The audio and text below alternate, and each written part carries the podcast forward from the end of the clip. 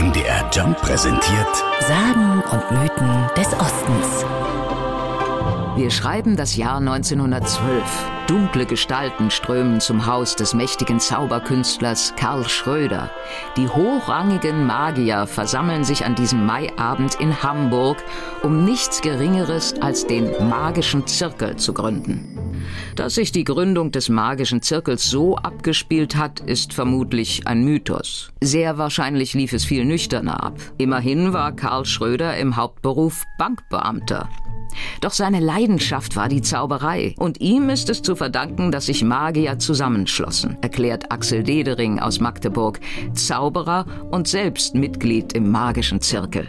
Der Magische Zirkel von Deutschland, das ist ein Zauberverein mit Mitgliedern auf der ganzen Welt. Und der Verein, der hat es sich zur Aufgabe gemacht, die magische Kunst zu pflegen und zu fördern. Der hat rund 2800 äh, Mitglieder. Einige davon, die kennt man jetzt nicht unbedingt äh, als Zauberer. Ja, zum Beispiel Jürgen von der Lippe oder Eckhard von Hirschhausen. Am bekanntesten ist aber wahrscheinlich der neue König von Großbritannien, King Charles III. Der ist nämlich Ehrenmitglied bei The Magic Circle. Das ist die bekannteste englischsprachige Zauber-Community. In den magischen Zirkel kommt man natürlich nicht so ohne weiteres. Nur wer ein ehrliches, echtes Interesse an der Zauberkunst hat und sie pflegen und fördern will, ist willkommen. Und dann ist da noch was. Tatsächlich ist das gar nicht so einfach, äh, Mitglied im Magischen Zirkel von Deutschland zu werden.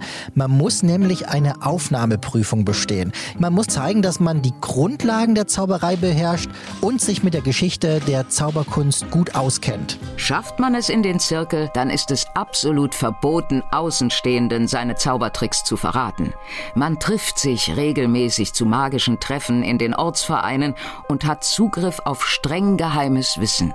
Die Mitglieder haben auch Zugang zur magischen Bibliothek, die sich in der Nähe von Münster befindet. Dort gibt es über 4000 Zauberbücher. Das älteste ist auf Latein geschrieben und ist bald 400 Jahre alt. Sagen und Mythen des Ostens. MDR Jump. In Sachsen, Sachsen-Anhalt und Thüringen zu Hause.